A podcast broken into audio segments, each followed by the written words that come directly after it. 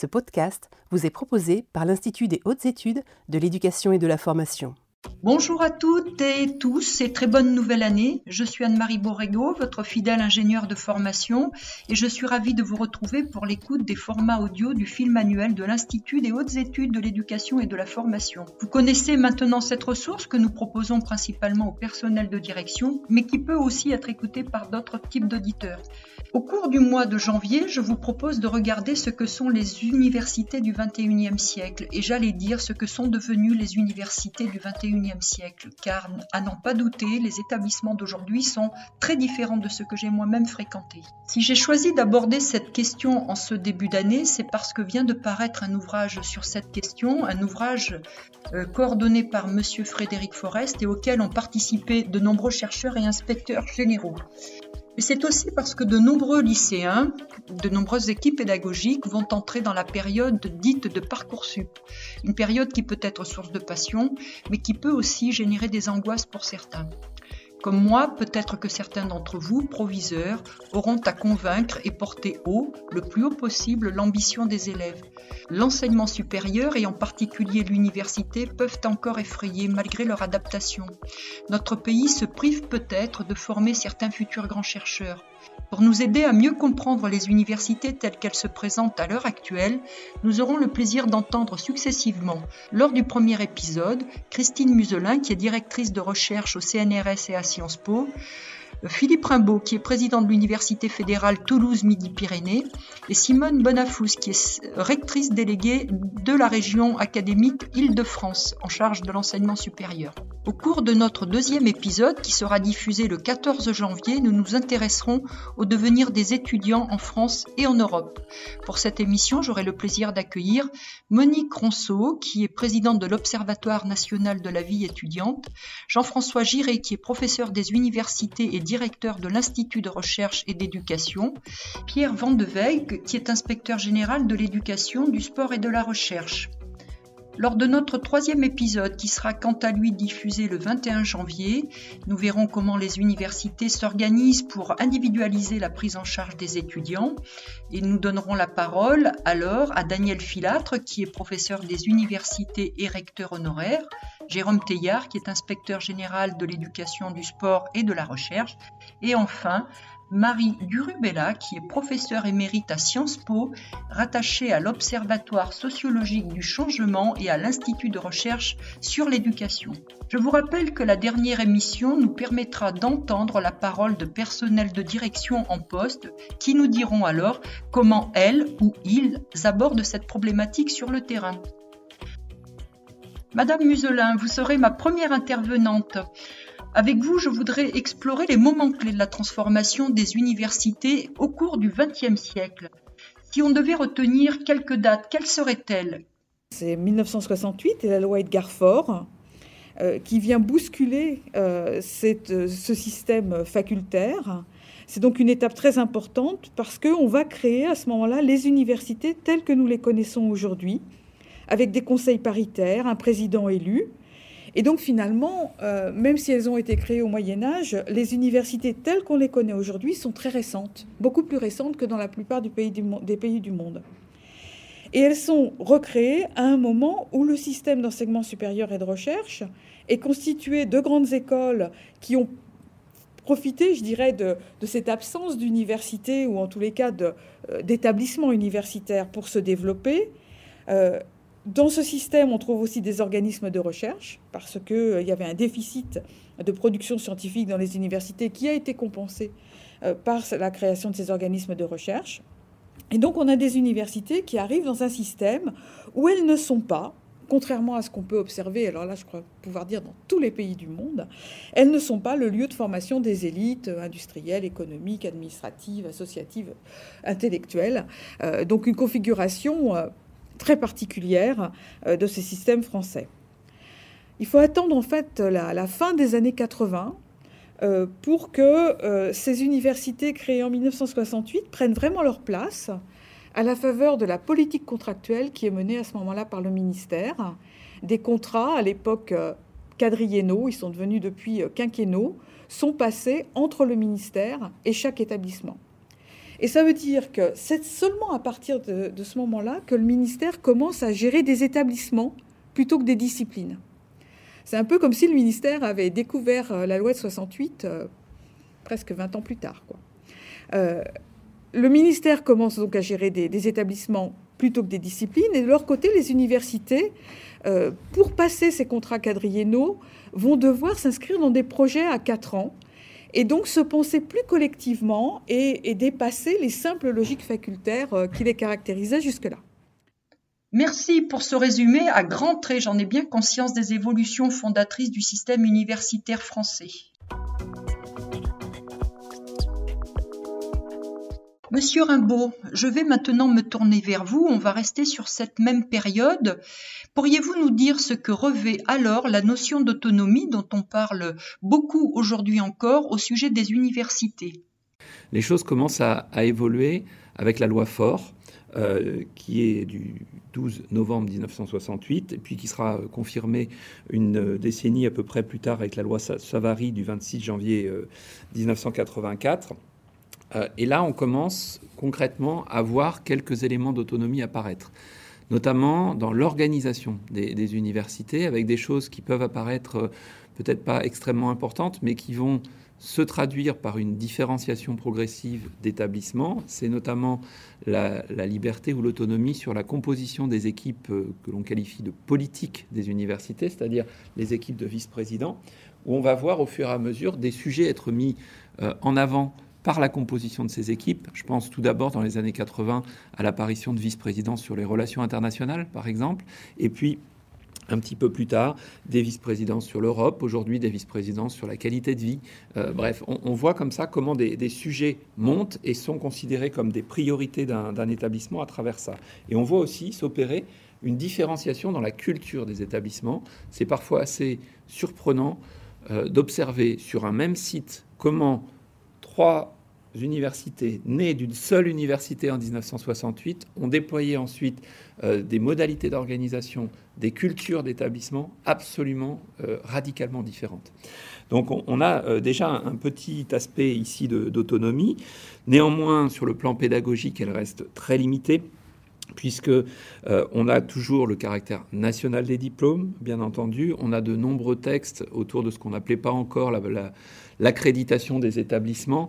Euh, et donc, en réalité, l'autonomie euh, pédagogique se traduit surtout par euh, les modalités de contrôle des connaissances, c'est-à-dire quelque chose qui reste assez ténu en réalité et qui, en tout état de cause, ne peut constituer un critère de différenciation et de choix pour les étudiants. C'est-à-dire qu'on ne va pas choisir plutôt l'université de Toulouse ou l'université de Clermont-Ferrand parce qu'elle aurait euh, une, une, comment dire, une formation, une pédagogie très différenciée.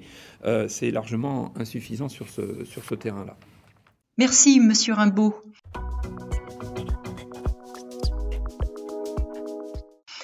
On va poursuivre notre exploration des évolutions du fonctionnement des universités. Madame Muselin, vous le savez, notre série de podcasts du mois de janvier s'intitule L'université du XXIe siècle. Et de fait, les débats actuels sont à la fois nourris, abondants, mais peut-être aussi difficiles à lire pour les néophytes. Pourriez-vous nous dire ce qui s'est produit au cours des dernières années? Le paysage universitaire français n'a jamais été plat.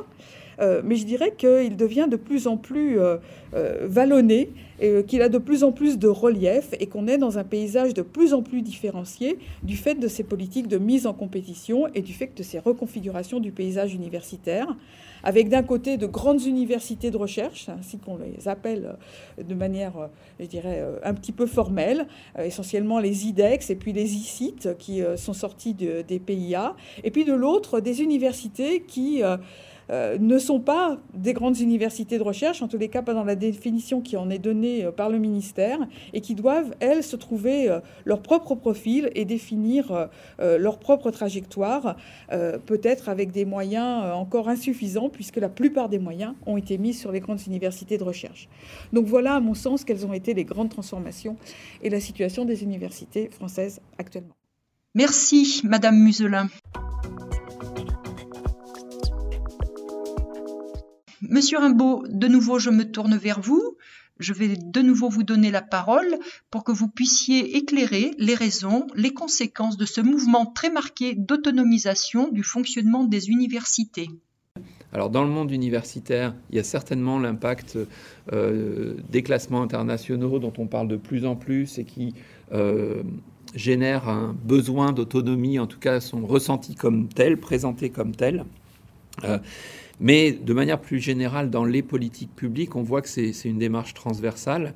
On va retrouver euh, cette culture euh, du déploiement de l'autonomie dans d'autres secteurs. Je pense à l'hôpital public, mais aussi les ports autonomes. Enfin, moi, je ne vais pas ici rentrer dans, ce détail-là. Ce qui est intéressant, c'est qu'on le retrouve aussi dans le secondaire, hein, à, partir de, notamment avec la loi euh, Fillon de 2005, où on met en, exergue l'autonomie. On valorise l'expérimentation, qui là aussi est une traduction de cette autonomie.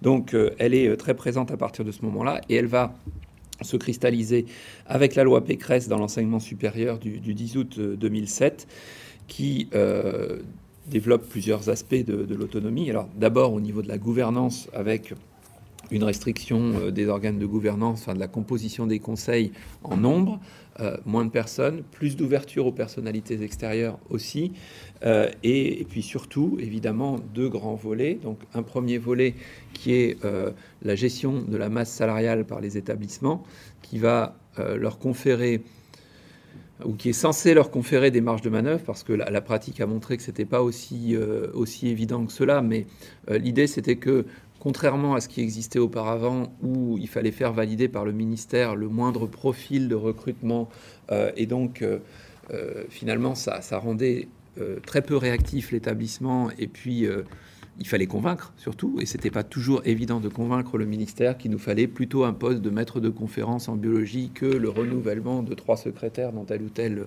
euh, secrétariat pédagogique. Et donc, ça va donner plus de réactivité, ça va donner plus d'autonomie. Simplement, en pratique, ce sera limité par euh, les conditions du transfert de, cette masse salariale qui, sur les premières vagues, a consisté à, prendre la photographie de l'existant et donc à, poser problème à, grand nombre d'établissements, puisqu'il y a ce qu'on appelle le glissement vieillesse-technicité euh, qui a, mis en difficulté plusieurs d'entre eux. Donc là, on a une première, un, premier, euh, un premier mouvement euh, d'autonomie extrêmement important. Il y a quelque chose d'autre dans la loi Pécresse qui est euh, essentiel, c'est euh, l'expérimentation rendue possible sur la gestion du patrimoine des universités. Et trois d'entre elles, dans un premier temps, vont être sélectionnées pour mettre en, œuvre cette expérimentation. Donc ça consiste à donner la propriété des bâtiments aux universités et donc la capacité éventuellement à vendre certains bâtiments, à acheter, à déployer l'ensemble des travaux dont ils ont besoin euh, pour concrétiser leur, euh, leur politique. Donc ça, c'est euh, les deux principaux aspects de la loi Pécresse. plus récemment, un autre texte me semble important sur la déclinaison de l'autonomie, c'est la loi Orientation et réussite en licence du 8 mars 2018, avec là aussi deux aspects qui peuvent permettre de, de renforcer cette autonomie. D'abord, une offre de formation qui se précise, puisqu'on va demander aux établissements de faciliter euh, le déploiement de parcours individuels de réussite pour les étudiants, avec notamment la création de ce qu'on appelle les parcours oui-si, c'est-à-dire la capacité à intégrer des étudiants dès lors qu'ils suivent des renforcements dans certaines disciplines, par exemple, lorsque leur background préalable ne leur permet pas a priori la réussite.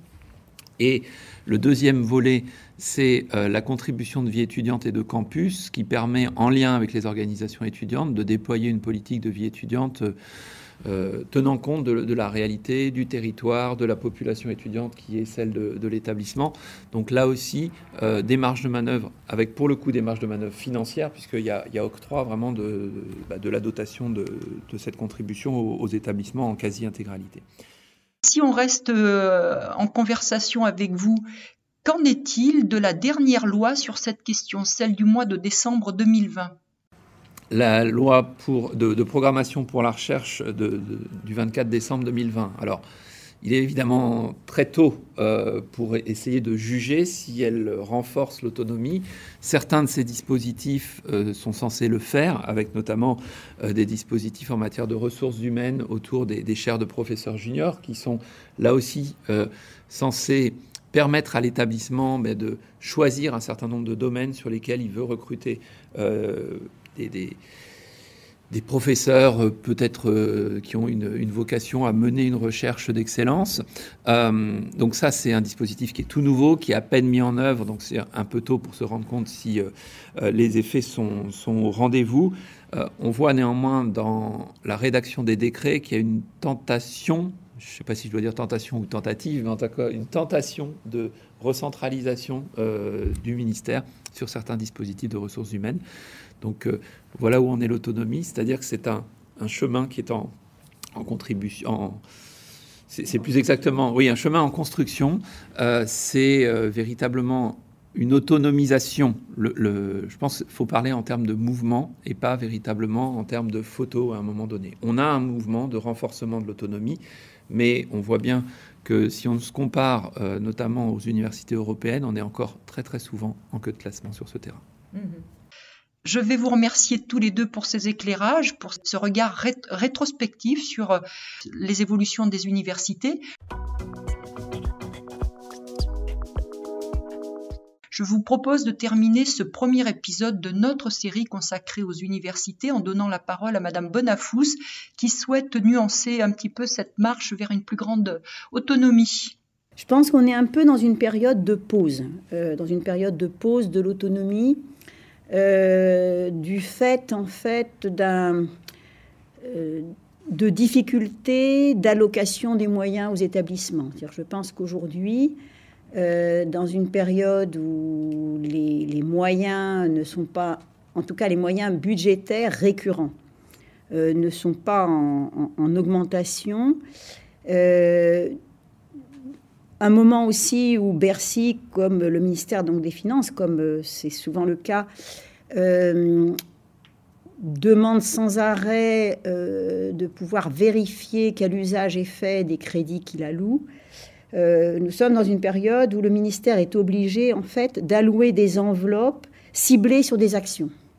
Et donc, je pense que par rapport à la notion de budget global et d'autonomie, on est plutôt dans une période de pause où euh, les établissements reçoivent des moyens euh, pour euh, tantôt pour telle action numérique, tantôt pour créer des places dans telle filière, tantôt pour la suite des créations de places de l'année précédente en deuxième ou en troisième année, tantôt pour telle réforme. On est, on est dans une période ou pour des raisons euh, qui dépassent probablement le seul ministère de l'enseignement supérieur. Hein, je pense qu'ils tiennent probablement à la vision de l'enseignement supérieur euh, au niveau euh, plus global, hein, méfiance probablement sur le, méfiance vis-à-vis finalement de l'autonomie. Hein.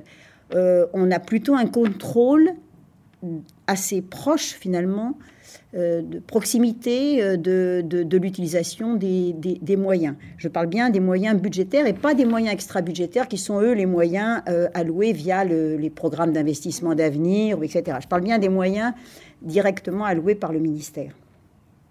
Donc je pense qu'on est un peu dans une période de, du coup, probablement intermédiaire. Hein. Je ne pense pas qu'on pourra rester dans, un, dans cette situation qui me paraît une situation purement provisoire hein, sur la question en particulier de, de, cette allocation des, des, moyens. Là où par contre il y a une évolution euh, vers plus, euh, je ne sais pas si c'est le terme d'autonomie est, juste dans ce cas-là, hein, parce que bon, euh, dans le paysage européen des universités, la France est un des pays qui est classé hein, par l'Association des universités européennes comme celle qui accorde le moins d'autonomie aux établissements. On est un peu la lanterne rouge de l'autonomie. Mais en revanche, ce qui est certain, c'est que la loi ORE et euh, l'évolution euh, des modalités d'entrée dans l'enseignement supérieur, par contre, là, effectivement, donne beaucoup plus de, pouvoir de décision et, d'autonomie aux, équipes pédagogiques. Alors ça, c'est vrai. Hein. ça, c'est un des domaines où donc il y avait eu ce que je disais la période précédente, cette réforme des diplômes euh, qui donnait plus d'autonomie aussi aux établissements en termes de confection des diplômes, d'évolution des diplômes. Et là, ce qui est un point effectivement très important, c'est euh, cette euh, marge qui est donnée aux établissements euh, je dirais, sur le recrutement des étudiants. Euh, qui n'existait pas jusqu'à présent, qui voilà, existait moins en tous les cas. Ça dépendait des diplômes. Mmh, mmh. Ça dépendait des diplômes, parce qu'il y a toujours eu des diplômes relativement sélectifs, etc. Hein. mais en tout cas, pour une grande majorité, pour une majorité de diplômes, disons, oui, là, euh, Parcoursup, avec le dossier étudiant, la possibilité pour les universités de classer les étudiants et de préciser les attendus par rapport, par rapport aux diplômes proposés, euh, oui, il y a une plus grande marge qui est donnée aux, ça c'est clair, une plus grande marge qui est donnée aux, équipes pédagogiques. Euh, et aussi, je dirais, euh, normalement, une plus grande marge d'action aux équipes des lycées, qui, eux, peuvent aussi rédiger les fameuses fiches à venir, aider les élèves. Donc là, il y a une sorte de, continuum entre le lycée et l'université qui va dans le sens, je dirais, de l'action des, équipes pédagogiques elles-mêmes. Voilà. par rapport à une époque peut-être plus dominée par les algorithmes. Sur ce point précisément, Madame Bonafous, dans vos fonctions, avez-vous constaté des modifications des rapports entre l'enseignement supérieur et les établissements du second degré au cours des dernières années? Oui, je pense que. Alors, elles n'ont pas toutes pris naissance euh, avec Parcoursup et la loi ORE. Hein. Il y en avait déjà, euh, déjà précédemment avec les cordées de la réussite, avec les étudiants ambassadeurs qui allaient. Bon, voilà, comme toujours, hein, il n'y a pas un début et puis rien avant. Bon, voilà. Mais c'est certain que euh, les la, nouvelle méthode en fait euh, d'orientation des, lycéens vers l'enseignement supérieur accroît les relations. Euh, ça, c'est certain. Et la réforme du bac aussi, d'ailleurs, parce que c'est tout ça, c'est un ensemble de réformes qui sont tissées ensemble. Euh, et en particulier, le fait que les, les, professeurs, les proviseurs aient vraiment dans leur mission de préparer euh, non seulement l'entrée dans l'enseignement supérieur, mais de préparer le d'aider l'étudiant à préparer, enfin l'élève à préparer son dossier. Hein. Et ce dossier, il faut qu'il le prépare par rapport aux attendus et par rapport à l'analyse des classements de l'année précédente. C'est-à-dire que si euh, un lycée constate que ses élèves euh, sont systématiquement euh, très mal classés euh, dans la liste de telle ou telle université sur telle filière, il s'interroge. C'est qu'à ce moment-là, il n'a pas donné les bons comptes. Donc, je pense que cette, cette opération, d'un côté, d'orientation intelligente, si je peux dire, de conseil, et de l'autre, ce classement des, des, des lycéens, fait que les, deux interagissent euh, obligatoirement. Et alors, le lieu où ça se concrétise très très fortement, c'est les KS, les commissions d'accès à l'enseignement supérieur, où là, moi, j'en ai visité, j'en ai, j'en ai vu fonctionner certaines, et c'est vraiment euh, extrêmement intéressant de voir euh, des, proviseurs avec des, des, représentants des doyens ou des représentants des doyens des différentes facultés dans les universités, avec les conseillers d'orientation. Moi, je les ai vus à Créteil, par exemple, rassemblés euh, voilà, autour d'une table, à examiner les dossiers, à en discuter ensemble. Je pense que ça s'était jamais fait avant. Ah, je vous confirme, Madame Bonafous. Moi, je l'ai vu mm. faire mm. à d'autres moments, entre les troisièmes et les secondes, ou au mm. moment du passage de la seconde vers la première, mais c'est vrai que je ne Non, non, ça, ça, je pense que c'est vraiment un, tissage euh, entre le secondaire et le supérieur qui est un acquis alors, je ne sais pas si on peut parler. C'est pas une, c'est pas une question d'autonomie des établissements. Ça, c'est une c'est autre chose pour moi. Hein. Ça n'a rien à voir avec l'autonomie des établissements, qui est une, autonomie budgétaire, institutionnelle, etc. Là, on est vraiment euh, sur euh, euh, une, plutôt une, une liberté d'établir intelligemment des relations entre ceux qui préparent au supérieur et ceux qui intègrent dans le supérieur et ça, je pense que c'est euh, vraiment une forme de, euh, voilà, de, partenariat pédagogique euh, qui, est, qui est vraiment nouveau, oui. Qui est vraiment nouveau. Alors, moi, j'aurais pas, pas spontanément employé le terme d'autonomie dans ce cas-là. Enfin, c'est pas le terme auquel j'aurais pensé. Mais en tout cas, il y a vraiment, je dirais, une, une marge de manœuvre. Voilà, moi, je parlerais plutôt de marge de manœuvre pour les équipes pédagogiques. Nous voici arrivés à la fin de ce premier épisode. Je vais remercier mes trois intervenants qui nous ont permis de mieux cerner le fonctionnement des universités après de nombreuses réformes. Je suis certaine que leurs propos vont susciter de nombreuses réflexions auprès des personnels de direction et nous espérons les avoir aidés. Rendez-vous à nos auditeurs la semaine prochaine pour la seconde partie de ce dossier. Nous nous intéresserons alors au devenir des étudiants en France, mais aussi en Europe. Et je vous rappelle que l'ensemble de nos podcasts est accessible via les principales plateformes Apple Podcast, Spotify, Google Podcast ou encore directement depuis notre site internet www.ih2ef.gouv.fr sur lequel vous retrouverez également l'ensemble des fiches du film manuel. D'ici la semaine prochaine, portez-vous bien.